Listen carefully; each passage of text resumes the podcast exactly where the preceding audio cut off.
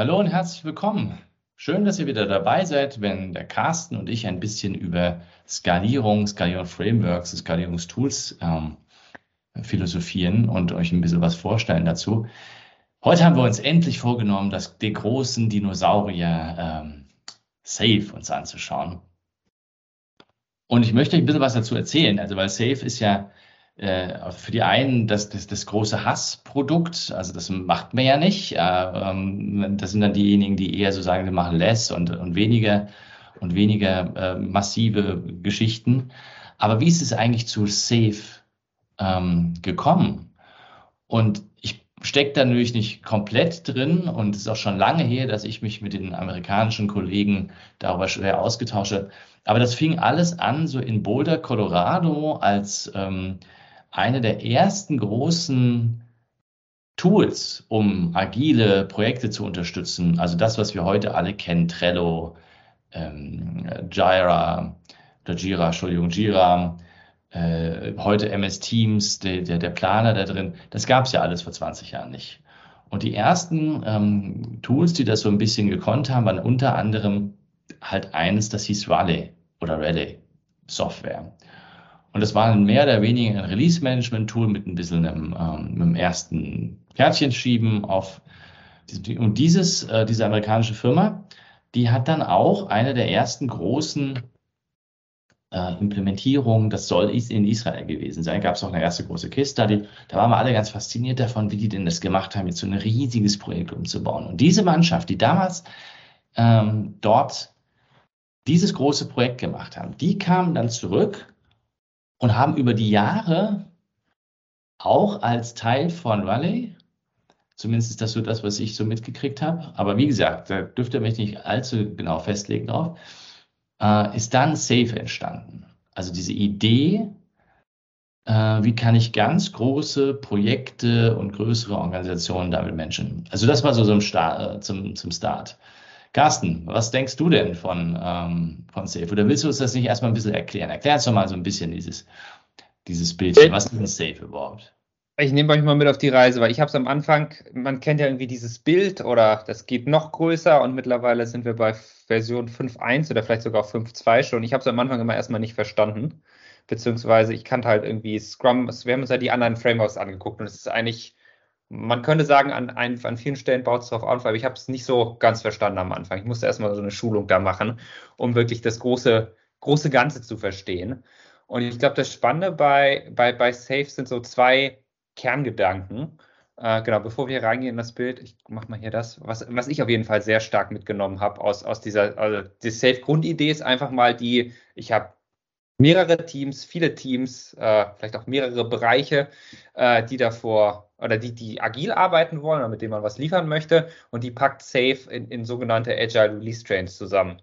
Quasi wie beim Zug fährt man irgendwo los im Bahnhof, kommt irgendwann an und die Idee ist quasi, die verschiedenen Teams über so einen Release Train, der möglichst unabhängig von anderen Teams ist oder anderen Release Trains ist, zu bündeln und da dann halt cross-funktionale Teams zu machen. Also ich sag mal, die, die Grundidee von Agile crossfunktionale Teams, die am Ende was releasen können, ist da geblieben, aber halt irgendwie größere, wenn man irgendwie, weiß nicht, acht Teams hat, die auf einer Plattform bauen sollen, dann packst du die jetzt zusammen in so einen Agile Release Train. Und dann kannst du halt zehn Agile Release Trains haben, dann hast du gleich mal 1000, 2000 Leute, kannst dann halt über so verschiedene Agile Release Trains bauen. Das so als eine Idee. Und die zweite Idee ist halt, weil viele Teams größere größere äh, Zeiträume. Die machen so, die haben diese sogenannten PIs, die nennen das Project Increments quasi. Die Idee ist, über acht bis zwölf Wochen quasi ein, zu planen, was für eine größere Lieferung wollen wir mit so einem Agile Release Train machen. Und das, was ich mitgenommen habe, auch wo ich das dann mal gelernt habe, was denn Safe eigentlich ist, fand ich, ich glaube, das ist ziemlich ausgeklügelt, wie sie das organisiert haben. Also sozusagen diese, diesen, diese Synchronisierung von mehreren Sprints zusammen und die Teams kommen zusammen, irgendwie große Projekte weltweit, treffen sich alle acht bis zwölf Wochen, kommen zusammen und die reden einfach mal miteinander. Und die haben halt irgendwie einen schönen Plan mitgenommen, die kommen dann irgendwie für eine Woche zusammen, dann gucken sich erstmal an, was ist fertig geworden davor, ähm, machen ein bisschen, machen Retro-übergreifend und dann geht es halt wirklich zwei Tage hart in so eine gemeinsame Planung. Und das ist, das ist dann dieses sogenannte PI-Planning oder Big Room Planning, ähm, ich sag mal, was sie dann einfach, ich glaube, einfach durch diese großen Projekte, die sie gemacht haben, irgendwie ich glaube, ganz gut, äh, ja, auf jeden Fall für sich, für, für den Kontext hinbekommen haben, wo es vielleicht einfach morgen, das ist ganz, wenn man es noch nicht mit, miterlebt hat, aber man, man, am Anfang gibt es irgendwie Visionen, wo soll es hingehen in den nächsten zwölf Wochen vom Management, von der, also sozusagen vom, sozusagen Leute, die sagen, wo das was hingeht, auch wo muss ich, wo muss die Architektur hingehen. Und dann gehen halt die Teams alle einzeln und los und planen für sich und dann geht es halt ums ganze Abhängigkeit managen. Und dann wird halt miteinander zwei, dreimal gesprochen und irgendwie geguckt, sehen wir das, sind wir confident, dass wir das machen können. Also da findet halt ganz viel Austausch statt. Und die Leute vor Corona kommen halt zusammen. Und ich glaube, das ist auch mit so dass die, die Kernidee, womit Safe auch total stark wirbt, ist zu sagen, Leute, wir müssen mal zusammenkommen, wir müssen mal miteinander reden, wenn wir an sehr verschachtelten Sachen machen und das dann halt planen. Ja, ist die Idee, ja, die Frage ist, ist die A, ist die Idee neu und B, äh, kann man überhaupt so viel so gut zusammen planen? Ja, also die Idee ist nicht neu. Also erfunden hat sie der Henrik Nieberg äh, mal wieder. Der ist nämlich als einer der ersten gewesen, der so, ja, das muss 2007 gewesen sein. Da kam, da kam er und hat gesagt, naja, wie wäre das denn, wenn wir alle mal in einen Raum packen? Das war, weiß ich noch, das war eine Konferenz. Ich glaube, es war 2007. Das war in Stockholm. Da hat er das Idee, die, diese Idee so ein bisschen vorgestellt. Also wirklich alle in einen Raum zu kommen und da haben wir so ein bisschen simuliert, wie man das dann machen müsste. Also miteinander, miteinander äh, sprechen. Und ich, ich selber habe dann große Projekte im, im Planning, also jetzt ganz nicht in einem Release, Agile Release Planning, sondern einfach im Sprint Planning 1, wenn wir große Projekte hatten mit acht Teams oder auch mal mit das andere Team, das waren glaube ich 22 Teams. Da habe ich einen Ballsaal in einem Hotel, also nicht ich habe das gemietet, sondern, sondern da kam ein, ein, Kunde und hat gesagt, der hat, die haben die Idee vom Henrik genommen und haben das einfach gemacht. Und die haben einen Ballsaal in einem Hotel gemietet, also riesiges Teil. Da müsst ihr euch vorstellen, da war dann da waren dann tatsächlich ähm, 22 äh, runde Tische aufgestellt und um den saßen die, ähm, die Teams. Und dann hatten die die Backlog, das, das, das große gemeinsame Backlogs für diese gigantischen, äh, für diese, all diese Teams an die Wand gehängt. Und die Grundidee war, dass sich jedes Team das Backlog-Item rauszieht, was es machen will und dann bearbeitet und kann aber, weil es ja gleichzeitig wie alle anderen plant, mit denen zwischendrin reden. Ja. Und das hat aber nicht so gut funktioniert, weil eigentlich gar nicht gewusst worden war, was sie, was sie damit sich mit, mit, mit zu machen hatten. Und dann haben wir das ein bisschen auf verbessert und haben einfach gesagt, okay, lasst uns das genauso machen, dass die Teams über die Product oder die in der Mitte saßen, genau äh, verstehen, welche, welche Backlog-Items, Stories, Epics, was auch immer sie arbeiten sollen. Und dann haben wir die alle, und das war ein bisschen, bisschen krass, haben wir die quasi alle 90 Minuten zusammengebracht, immer, jeweils immer einen Vertreter von den Teams und haben dann mit denen immer besprochen, was habt ihr denn jetzt schon eigentlich fast committed und wo braucht ihr Hilfe von einem anderen Team? Und nach der Hälfte vom Tag haben wir dann halt gesagt, okay, jetzt habt ihr verstanden, was alle machen, bevor ihr euch wirklich komplett committen könnt. Das ist so eher sowas wie ein Pre-Commitment. Ne? Und ich hatte, ihr wisst ja, Sprint Planning 1, am Ende von Sprint Planning 1 ist in unserer Diktion tatsächlich noch fertig. Also danach sagt man, macht das Commitment. Das fand ich bei einem großen Projekt fast unmöglich, weil es zu viele Abhängigkeiten gibt. Also ich kann ja nichts committen, wo ich dann eine Abhängigkeit habe auf einen anderen, eine fachliche, und der weiß nichts davon. Und vielleicht haben wir es noch nicht geschafft, wirklich darüber zu sprechen, wie, was jetzt konkret gebraucht wird. Wir haben zwar kurz im Swimplanning 1 Teil gesprochen darüber, ähm, dass wir sie brauchen, aber noch nicht ganz genau, was jetzt wirklich geworden ist. Und deswegen haben wir dann immer gesagt, so ein Pre-Commitment, das so machen die irgendwie übrigens ja auch, ne? die sagen ja auch so ein Confidence Vote zwischendrin mal. Und dann am Ende, wenn die Teams sich nochmal zusammen unterhalten haben und wirklich ihre technische Lösung ausgearbeitet haben, hat man sich nochmal hingestellt vor das Management nach dem Tag und hat gesagt, so, das nehmen wir uns jetzt für die nächsten vier Wochen vor. Und so ähnlich ist das ja hier auch, wenn ich es richtig verstanden habe beim PI. Genau, beziehungsweise du committest, also sozusagen du committest Ziele, wo du hin möchtest und dann werden halt, äh, dann nach diesen acht bis zwölf Wochen kommst du dann halt mal zusammen und guckst, was hast du geschafft und was hast du auch nicht geschafft und wirst natürlich auch besser. Ich glaube, es gibt halt äh, Struktur. Also je mehr, ich glaube, das ist das, was man, je mehr Leute irgendwie zwangsweise irgendwie miteinander arbeiten müssen, weil es da irgendwelche Prozesse im Hintergrund und so gibt, umso mehr brauchst du halt so ein bisschen so eine Struktur, um das irgendwie einzufangen. Und ich glaube, das sind auch so die besten Anwendungscase, warum es, glaube ich, auch so erfolgreich ist, weil wir halt das, weil das halt in großen Firmen ein, ja, sag mal, implementiert wird, wo du halt sehr viel, ich sag mal, sehr, sehr, sehr abhängig bist von, von den Strukturen, wie da erwartet wird oder auch wie die, wie die Organisation erwartet, wie da Dinge funktionieren. Ja, und die andere Denke oder das andere Paradigma, das ich schon hier immer noch rauslese, ist, es wird über Projekte gesprochen. Ne? Also die ändern die Ablauforganisation nicht. Ja, also ich sag mal, Safe kommt daher, vielleicht nochmal eine Sache, die, du davor schon. Die Aufbauorganisation ändern sie nicht. Die Aufbau, genau. Ich glaube, eine Sache, die du davor noch gesagt hast, und ich glaube, das ist das, wenn man, wenn man dann hier reinguckt in dieses Bild. Safe hat, ich sag mal, in dem Sinne, glaube ich, nichts Neues erfunden, sondern es ist wirklich eine wunderbare und ich glaube, das haben sie erfunden oder das, das machen sie sehr, sehr gut. Sie orchestrieren verschiedene Elemente. Sie nehmen dieses Big Room Planning oder wie du das äh, gerade eben erzählt hast und haben das irgendwie angewandt in Projekten. Dann packen sie noch die ganzen Kanban, Continuous Delivery, DevOps, äh, Portfolio Management, packen sie dazu und arbeiten das halt wirklich, wie kann man das machen mit vielen? Haben irgendwie sammeln das zusammen auf Folien, machen das irgendwie kommunizierbar. Ich glaube, das ist, das ist eine der großen Stärken können wir gleich nochmal über die, die Rollen und so reden.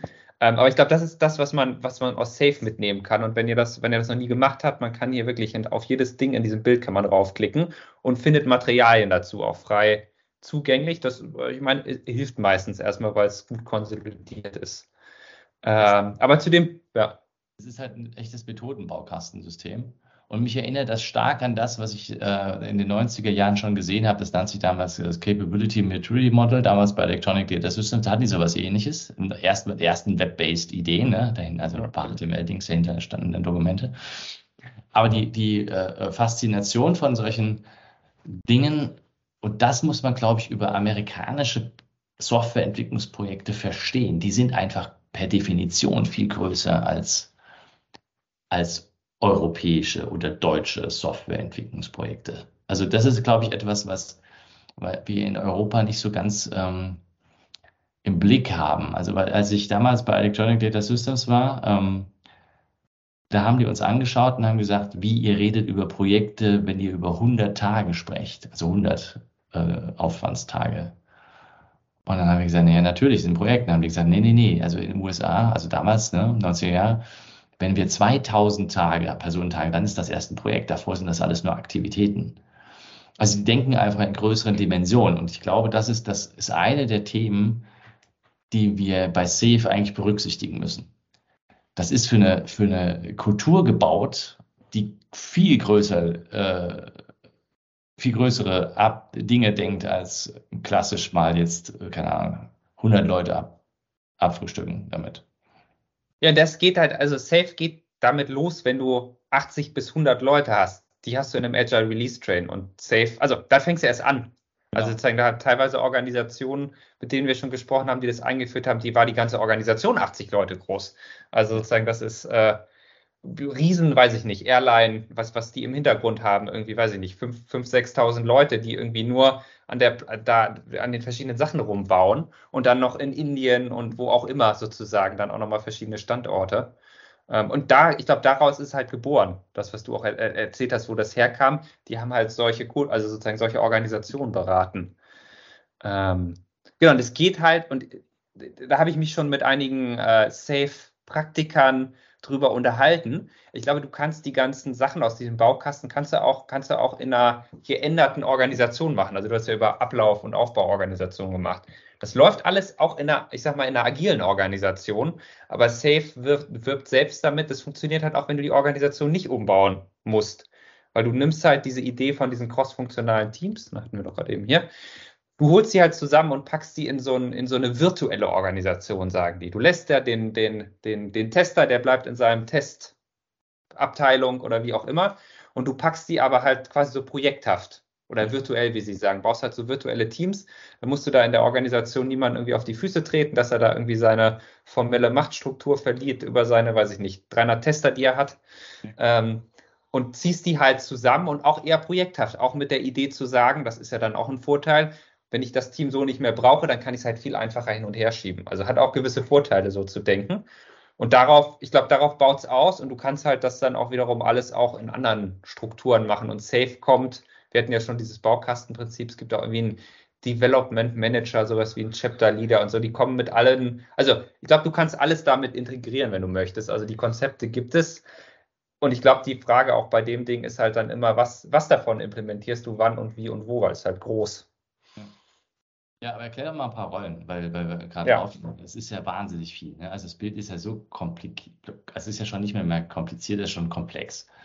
Wie, wie hängt denn da, kannst du es ein bisschen erklären, wie das zusammenhängt? Ja, wir machen halt zwei Sachen und ich glaube, eine, eine Idee, was ich auch gerade bei einem Projekt äh, sehe, wo wir, da sind wir auch mit, ich weiß gar nicht, wie viele Leute sind da. Also wir sind immer eher, eher immer so 800, 800.000 Leute sind wir. Und was ich sehr, sehr gut und stringent finde, gerade in Organisationen, die noch ein bisschen klassischer ticken, ist dieses Rollenkonzept. Kommt jetzt nichts Neues. Safe hat sich neue Namen ausgedacht für einige Sachen. Hier unten sind die Team, quasi der Product Owner, Scrum Master heißt noch gleich hat ja teilweise ein bisschen weniger Aufgaben als das, was wir, glaube ich, von einem Scrum Master denken. Der geht halt sehr stark darum, das Team zu organisieren und zu orchestrieren. Teamebene, recht klar, kennen wir alles. Dann hatten wir, manchmal heißt er dann Scrum, wie heißt der? Chief Scrum Master, einige nennen ihn auch Agile Coach. Der heißt jetzt hier halt Release Train Engineer, weil der halt für diesen Train soll da halt irgendwie schauen, dass da alles funktioniert. Und dann der skalierte Product Owner, der heißt dann, der, das, das nennt sich das sogenannte Product Management. Also die skalieren die Rollen, ähm, wie wir es teilweise auch schon hatten. Also quasi der Chief Product Owner, der Chief Scrum Master oder halt hier Product Management Release Train Engineer. Und dann haben sie sich noch überlegt, wenn wir da 8, 9, 10, 11 Teams haben, macht es doch wahrscheinlich auch Sinn, Team irgendwie ist für die Qualität und für die technischen Lösungen zuständig. Haben sie gesagt, wir skalieren auch das. Also du hast quasi pro Release Train einen sogenannten System Architect oder System Engineer. Also sozusagen jemand, gibt es ja teilweise auch irgendwie halt einen Architekten, der das irgendwie zusammenhalten soll. Und die bilden quasi so eine skalierte, skalierte, ja, Leadership-Team, könnte man sagen, für so einen Agile Release Train und arbeiten ganz stark halt mit den Business Ownern, die kommen jetzt hier mit dazu, aus der Organisation zusammen, die anfordern, die irgendwas wollen von einem, möglicherweise auch mehreren von diesen Trains. Genau, das Ganze geht dann immer weiter nach oben. Und ich sage mal, das ist, das ist aus meiner Sicht das, das Spannende bei Safe, dass es das sehr hart vorschreibt, dass du die Rollen so skalieren sollst, weil dann, man kann jetzt noch so eine Mittelebene einbauen, wenn du mehrere Teams hast, dann gibt es das wieder skaliert, dann gibt es dann ein Solution Product Management, Solution ähm, Scrum Master quasi. Ähm, und da, das geht so weiter nach oben, dass du halt sozusagen diese Komplexität auch reduzierst, dass du da nicht mit, weiß ich nicht, 300 Leuten irgendwie ein, ein Meeting machen musst, wenn du sozusagen darüber sprichst, was kommt als nächstes, sondern dass du die Verantwortung bündelst. Weil das ja auch die Frameworks, die wir uns vorher angeschaut haben, ja auch machen. Ne? Also auch, äh, auch Less geht ja hin und sagt auch dann in Hugeless, wir haben diesen äh, Product Owner, äh, den Area ja. Product Owner oder wir haben einen Chief Scrum Master. Ähm, also insofern macht auch Nexus macht das, ja, oder, oder also wenn es dann noch größer wird, beziehungsweise, was hatten wir noch? Ähm, äh, Scaled Agile, oder? Die machen das ja, ja auch. Also eigentlich macht das ja jeder, weil alle das gleiche Problem haben. Was ist, hast du eine, eine gibt's, siehst du einen Unterschied in den Rollen? Ich glaube, die Idee bei, ja auch bei, bei, bei, bei Scrum at Scale oder bei den, ich sag mal, die ursprüngliche Idee, die ich auf jeden Fall mitbekommen habe vom Agilen, ist ja sozusagen möglichst, möglichst autonome Teams zu bauen, die möglichst viel alleine entscheiden können. Und wenn das halt nicht geht, nimmst du halt ein Bündel von Team, die viel alleine entscheiden dürfen. Ähm, und dann willst du das auch gar nicht drüber aus, ausformulieren, wie die das denn weiter abstimmen sollen, weil das sollten sie, möglichst, möglichst müssen sie es nicht machen. Ja. Möglichst hast du irgendwie eine Organisation, die irgendwie eine Richtung vorgibt und dann können die Leute sich selbst ausrichten. Also, die, also auf jeden Fall so die Ursprungsidee von Agilität, die, die, ich, mit, die ich mitbekommen habe. Und ich glaube, Safe ist eher geboren aus Organisation oder aus einer Herausforderung in Organisation, dass da noch viele Level drin sind, dass da noch viel Abhängigkeiten sind, dass man schon quasi diesen Funnel, was wird eingekippt hat, das wird halt richtig weit nach oben ausdifferenziert, wie du das gut organisieren kannst. Ähm, und ich glaube, das ist das, was Safe, also ich glaube, warum es auch so erfolgreich ist in, in den Organisationen oder in eher größeren klassischen Organisationen, weil du halt eine Struktur mitbekommst, wie du dann hier oben sieht man das, wie du dann halt so dein Portfolio-Management organisierst, wer da wo antanzt und irgendwie wo was einkippen darf und wann wie wo was besprochen wird und wie du das dann miteinander rankst. Und das, da gibt, da gibt, gibt halt so einen Charme mit, dass du auf einmal denkst, du kannst halt das, was du davor schon machst, vielleicht ein bisschen, weiß ich nicht, 90 Grad ein bisschen drehen äh, und dann aber auch gar nicht so viel ändern an dem, wie du das machst oder auch wie deine Organisation geschnitten ist. Also es arbeitet mit sehr vielen bekannten Begriffen. Ne? Also System Engineers kennen, kennen große Organisationen. Business Owner, ja Gott, kann, kann gab es auch schon immer mal wieder. Enterprise Architekten, sowas gab es alles. Das sieht man in jeder großen Firma, also ja, SAP und Co., die hatten alle sowas wie Solution Architects oder Enterprise Architects. Also die haben da sehr, eine sehr gängige, äh, anschlussfähige Sprache entwickelt, glaube ich. Ja, genau, das ist halt was. Und ich glaube, dass äh, sozusagen, äh, worüber man über, über Safe auch irgendwie viel schimpfen kann, was du halt damit machen kannst. Du kannst halt schnell auch große Teile von Systemen einfach mal in so eine doch in eine gewisse andere Art und Weise des Arbeitens reinbringen, weil sie auf einmal sprinten sollen, weil sie da zusammenkommen sollen, alle zwölf Wochen sagen sollen, was sie liefern wollen oder sich mal abstimmen, ohne dass sie dann im Team das irgendwie groß, weiß ich nicht, ob das groß anders ist, aber du kommst halt schon mal in, mit vielen Leuten schnell in so einen Takt rein und kannst dich dann langsam vielleicht auch daran robben. Äh, wie schneide ich denn überhaupt meine Agile Release Trains? Weil das ist so, wenn man mit, mit Safe anfängt, oder ich glaube, immer wenn man mit Agile anfängt, die Frage, wie schneide ich meine Teams? Hier ist halt erstmal die übergreifende Frage, wie mache ich denn die Trains erstmal unabhängig voneinander? Weil ich glaube, das ist, selbst das ist, äh, glaube ich, wenn du von diesen großen Systemen redest, mit, ich weiß nicht, von wie vielen Personentagen du geredet hast, wenn du da irgendwie 3000 Leute hast, da jetzt wieder Einheiten rauszuschneiden, die möglichst unabhängig voneinander sind, ist auch super schwierig am Anfang. Ja, die, also die, also die, äh, die Koordination und Synchronisation und die Transparenz reinzubringen. Was macht eigentlich wer, ist das Problem. Ne? Also ein großer Laden, der, der irgendwie aus 3000 Menschen besteht, wo jeder irgendwie was abarbeitet, da wirklich zu wissen, was passiert gerade zu, zu welchem Zeitpunkt, ich glaube, das ist die große Herausforderung, die dann solche Organisationen irgendwie lösen müssen. Wenn es ja. notwendig ist, das zu wissen. Ne? Also es gibt ja genau diese beiden Wege. Der eine Weg sagt, ich will es wissen, dann kommst du vielleicht bei Safe raus und sagst, ich muss das Hardcore wissen, dann gibt es die entsprechenden Tools, die das unterstützen, dieses Rade zum Beispiel oder die bekannten anderen Tools, damit du wirklich bis runter ins letzte Team vom Management aus herausfindest, wer macht jetzt gerade was. Ja. Wenn dir das wichtig ist, wirst du wahrscheinlich zu einem dieser Frameworks greifen. Wenn dir eher wichtig ist zu sagen, oder eher nicht wichtig ist, das zu wissen, sondern dir es eigentlich fast egal ist, welche Features da geliefert werden auf einer organisationalen Ebene, dann kannst du so eine Geschichte machen, wie es die ING macht, die gesagt hat, ich gebe einfach das Budget her, was die da entwickeln, das ist mir doch eigentlich egal, solange es draußen am Markt äh, performt. Ja. Das sind zwei verschiedene Herangehensweisen. Genau, du kriegst halt das, was wir von Scrum-Teams kennen. Also es wird halt einfach alles skaliert. Auch diese Idee von Scrum-Teams machst du ja mit Story Points oder mit User Stories zählst du zusammen gibt halt Safe auch eine Idee mit, wie du das sozusagen auf, auf Agile Release Train Ebene hast. Und dann kannst du dir angucken, wie viel die Trains liefern, haben noch, bringen noch mit, wie du das quasi, wie nennen die das, wie du das so standardisieren kannst. Ich glaube, die nennen das dann Standardized Story Points oder so, dass du dann halt in, also sozusagen auf dieser großen Ebene irgendwie so eine, so eine Idee von Planung hast, die man aus dem Agilen auch heraus kennt aber halt dann irgendwie oben drüber ist halt die Frage, wie gut funktioniert das. Ich glaube, wenn man es sehr streng macht, funktioniert es gut. Ich glaube, die Organisation, wo ich mit dabei war, auch die das irgendwie eingeführt haben, oder ich glaube, was das Spannende ist, halt dann auch teilweise eingeführt haben, weil wir kennen das ja aus Organisationen, die sagen dann, nee, genauso wollen wir es aber nicht haben. Wir brauchen dann noch eine andere Rolle dazu oder nee, das machen wir nicht ähm, dann, äh, ja genau, funktioniert es vielleicht auch nicht, aber ich glaube, so die, die Orchestrierung von dem, wenn man, wenn man da einmal sich so durchsteigt, sind schon, ich glaube, die haben das, haben das schon auf einigen, in einigen Organisationen auf jeden Fall ausprobiert und gemacht, ähm, sind schon ganz logische, also gut logische Verknüpfungen mit drin, wie man, wie man sowas organisieren oder orchestrieren kann. Ist halt aufwendig, ähm, finde ich. Also ich finde, das ist, hier, hier siehst du halt an so einem Ansatz, du hast es ja auch gesagt, dass die Organisationen, die eigentlich permanente Abhängigkeiten erzeugt haben, damit möglicherweise erfolgreich werden können. Aber es ist halt Prozesssynchronisation wieder. Also hier wird wieder versucht, über den Prozess zu skalieren. Das ist aufwendig. Das muss man sich einfach klar machen. Da geht viel Geld und Zeit und Arbeit rein äh, und verlangsamt die Prozesse, weil du halt ständige Abstimmungsthematiken hast. Also ja, genau, das ist. Ne, ja. halt mal 200 Leute zu einem Big Home Planning ein. Also das ist halt teuer. Das ist halt teuer. Und ich glaube, es ist halt, wie ich es immer sehe, ist, du kannst halt ein System, was davor, ich sag mal, nicht so, also sehr chaotische Prozesse hatte, kannst ein bisschen umbauen mit den Agile Release Trains und machst dann, investierst in, in Prozesse und wirst das, wirst das System sicherlich verbessern. Da werden die Leute besser wissen, was kommt. Es gibt eine klarere Priorisierung und arbeitest dann halt irgendwie ab und musst halt investieren in die Prozesskosten. Ja.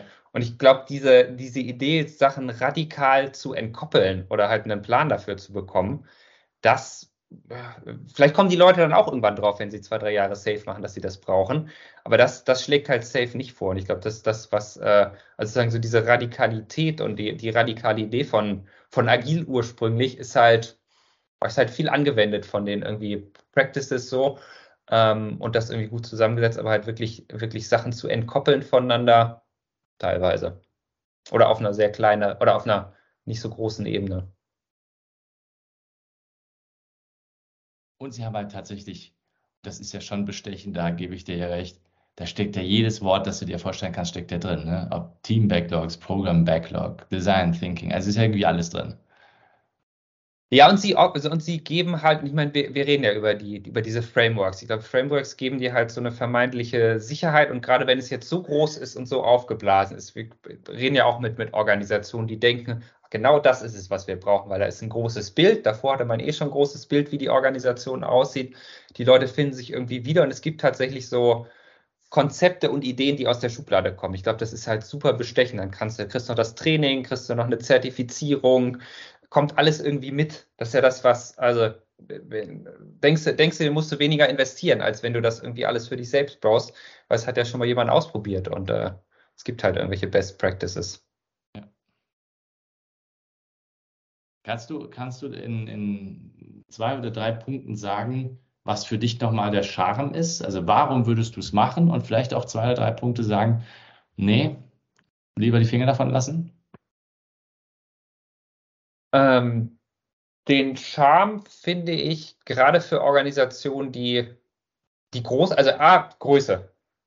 Haben, haben, haben wir große, komplexe, zusammenhängende Systeme. Dafür ist es schon mal ein, und die kommen eher aus was Klassischem und wollen mal, wollen mal ein bisschen starten. Dafür finde ich sehr charmant, da mal einen ersten Einstieg zu bekommen. Und gerade diese Idee von diesen skalierten Rollen, dass du sozusagen ein konkretes Konzept hast, wie du Verantwortung auch auf, auf einer skalierten Ebene verteilen kannst. Das finde ich, kommt bei CF sehr stark mit raus. Und dann halt einfach eine klare Taktung für viele, also für, für große Teams. Das kommt da einfach zwangsweise mit, wenn man das Große einführt. Und dann gibt jemand den Takt vor und dann kommt die Organisation halt in so einen Schwung rein, in diese acht bis zwölf Wochen und man synchronisiert sich und man redet miteinander. Dass die das als, als, als das, wo, was, was ich immer mitsehe, was gut funktioniert und auch vielleicht noch das letzte, dieses agile Portfolio-Management, was auch, ich sag mal, von Konzepten von Toyota, Don Reinhardsen und so geprägt ist, das äh, haben sie auch gut umgesetzt. Also das, das einzuführen, super, das kann man auch ohne das da drunter machen. Also es funktioniert auch unabhängig von den, von der Geschichte da unten. Also das, äh, auf, äh, das auf jeden Fall mal angucken, das Portfolio-Management. Und das andere ist aber, was aus meiner Sicht ein bisschen dagegen spricht, ist sich wirklich radikal zu überlegen, wie kann ich mal, also wie kann ich meine Organisation wirklich agil oder halt entkoppelter aufstellen. Weil ich glaube, da regen die Agile Release Trends, die regen dafür schon mal an, aber die geben halt irgendwie 100 Leute rein, statt wo du dir überlegen solltest, können das nicht auch ein oder zwei Teams machen. Das ist, glaube ich, die, die eine Sache.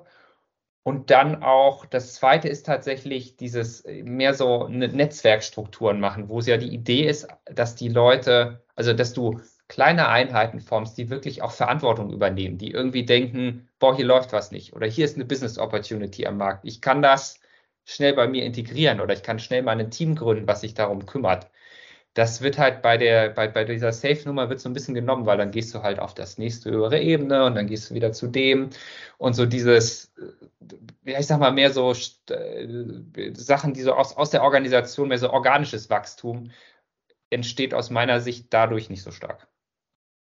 Ja, es, es baut halt darauf auf, wie Organisationen in der Regel heute noch ticken dass es irgendwie ein Produktmanagement gibt, so heißt es ja sogar auch, dass sich was überlegt und die Entwicklungsabteilung in der Regel die IT-Entwicklungsabteilung, dafür ist es ja eigentlich ursprünglich mal gebaut worden. Also Safe Hardware Projekt habe ich jetzt noch nicht gehört, aber vielleicht gibt es das auch.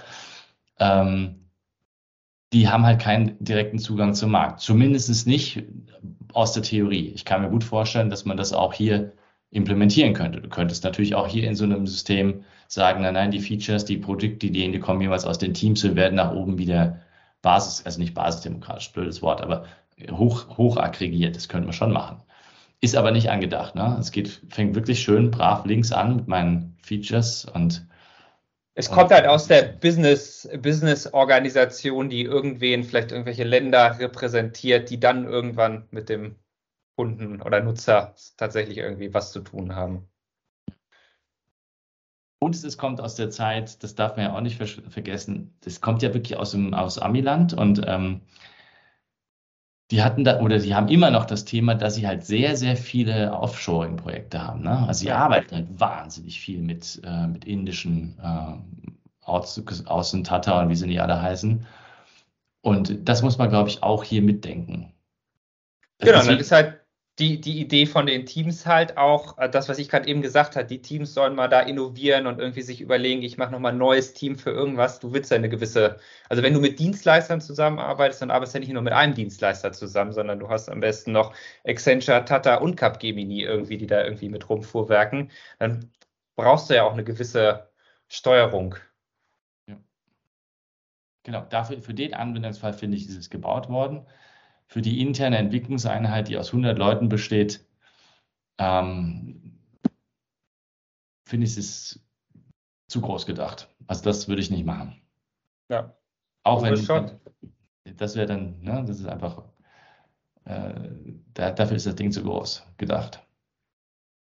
Genau, und gleichzeitig guckt euch mal das Portfolio-Management an. Also da sind halt einfach sehr viele, also gut aufgearbeitet, viele coole, agile Konzepte haben halt das versucht, dann in diesen großen Kontext reinzumachen. Ja. Cool. Magst du noch was zum Abschluss hinzufügen?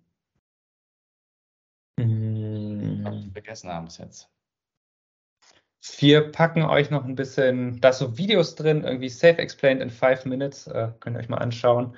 Ähm, genau, ich glaube, was ich gerne mitgeben kann, wenn ihr das, wenn das irgendwie zur Debatte steht bei euch in der Organisation, setzt euch damit mal auseinander. Was heißt denn Safe? Ich glaube, man muss erstmal überhaupt sich mal ein, zwei Tage damit auseinandersetzen, was das denn heißt für die Organisation oder was, was, was das heißen würde und könnte und einfach auch zu gucken, was gibt es für Alternativen oder halt mehr stärker in, in eine Richtung auch zu gehen, zu gucken, was brauche ich denn wirklich, was sind meine Herausforderungen in der Organisation und bin ich in einem Kontext, den du gerade eben beschrieben hattest, dann könnte das eine, könnte das eine Lösung sein für, für, für, äh, für euch. Oder ist es vielleicht eher was anderes, was ich suche? Und geht es eher vielleicht nur um die skalierten Rollen, die ich brauche? Dann eher nur, ich sag mal, mehr so Cherry-Picking machen. Cool. Ja, also das ist definitiv ein Framework, wo man Cherry-Picking machen kann. Du hast es schon erwähnt. Klassiker ist das Portfolio-Management, wo viele gute Sachen zusammengedacht äh, gedacht wurden. Aber da steht ja auch sowas wie DevOps, sich mal anzuschauen wenn ich hier, hier darüber ähm, auf die Idee komme, DevOps einzuführen, dann ist da ja auch schon viel, viel gewonnen mit, nicht? Also, und dann zu sagen, okay, vielleicht gibt es da eine Anleitung, wie man da am geschicktesten rangeht. Cool, Carsten, tausend Dank für deine Zeit. Ich freue mich Gerne. auf das nächste Video. Was machen wir als nächstes? Lass uns doch mal, wir haben über Spotify, glaube ich, und ING geredet. Lass uns doch das nochmal anschauen. Jetzt machen wir das. Also, ihr Lieben, Wer Interesse hat, weiter mit äh, bei uns zuzuhören, äh, nächstes Video bzw. das nächste Podcast geht es dann um Spotify und das Spotify-Modell. Und hat es das überhaupt je gegeben? Das ist ja die große Frage. Bis denn. Ciao.